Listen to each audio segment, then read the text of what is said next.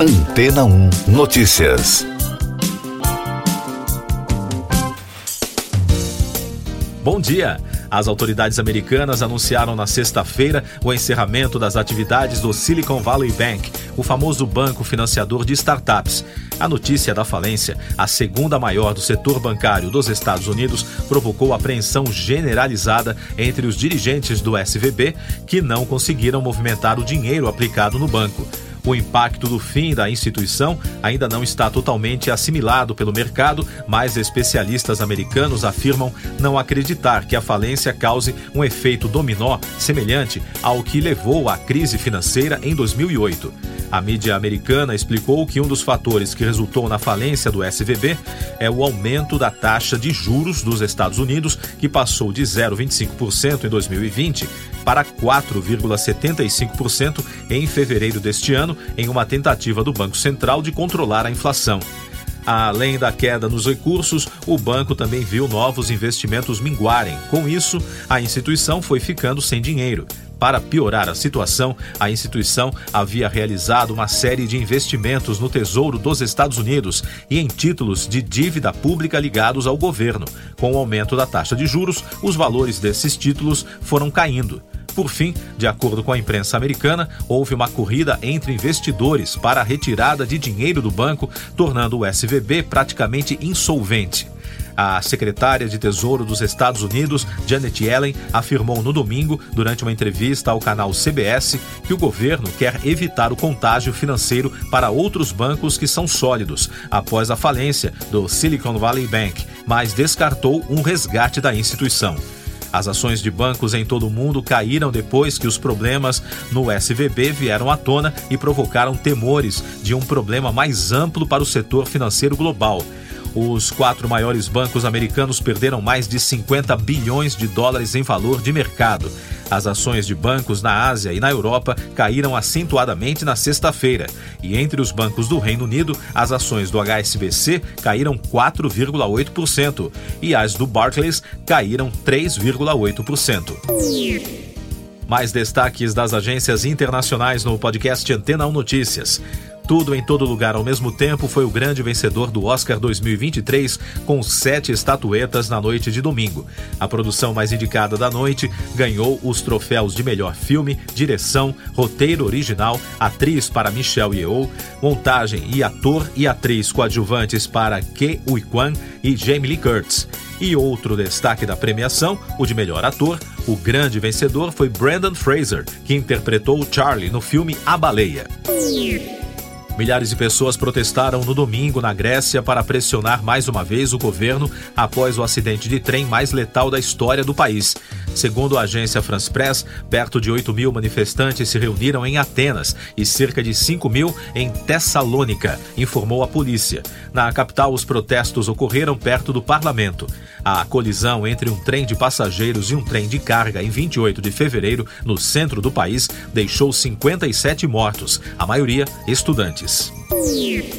O Estado Islâmico reivindicou a autoria do ataque de sábado na província de Balca, no Afeganistão, disse a conta do Telegram do grupo no domingo. A explosão em um centro cultural durante um evento para jornalistas no norte do Afeganistão matou pelo menos uma pessoa e feriu oito, segundo autoridades e jornalistas.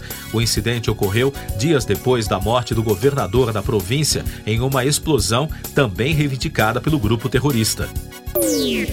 Subiu para 79 o número de mortos no naufrágio de um barco de imigrantes e refugiados na costa de Cutro, no sul da Itália, em 26 de fevereiro.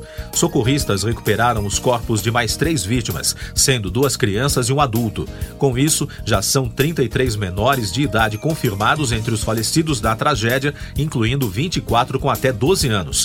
Somente a Itália já recebeu 17.600 deslocados internacionais via Mediterrâneo entre 1 de janeiro e 10 de março deste ano, quase 200% a mais que no mesmo período do ano passado, segundo dados oficiais. A Coreia do Norte adotou medidas importantes de dissuasão militar, informou no domingo a imprensa estatal, um dia antes do início dos maiores exercícios militares conjuntos entre Estados Unidos e Coreia do Sul.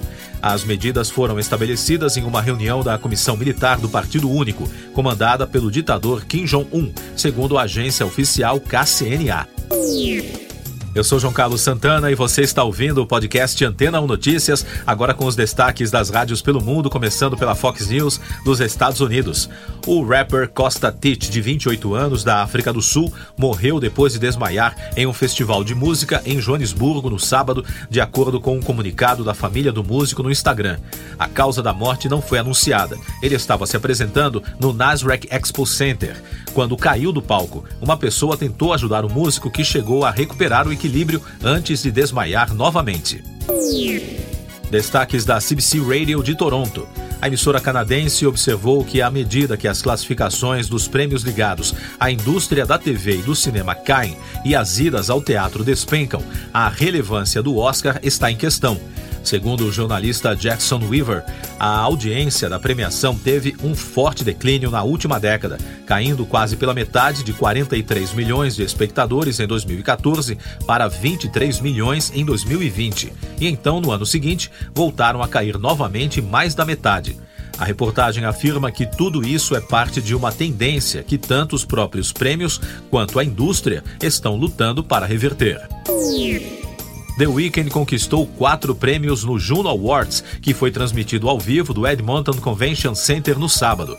A superestrela canadense levou o prêmio de artista do ano pela quarta vez, compositor do ano pela quarta vez, single do ano pela terceira vez, empatando o recorde com Sacrifice, e álbum pop do ano pela primeira vez para Down FM.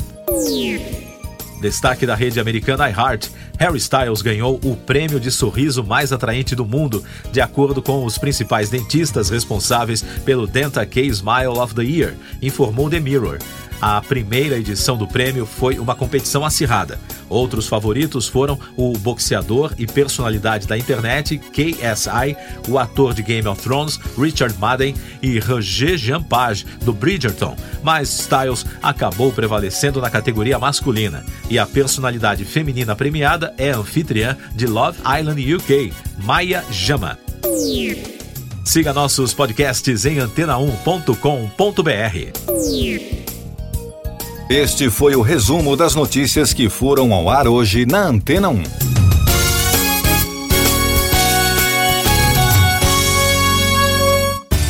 Depois de tanto conteúdo legal, que tal se hidratar com água rocha branca?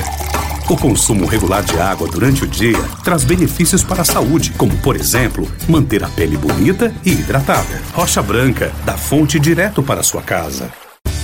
Depois de tanto conteúdo legal, que tal se hidratar com água rocha branca? O consumo regular de água durante o dia traz benefícios para a saúde, como, por exemplo, manter a pele bonita e hidratada. Rocha Branca, da fonte direto para sua casa.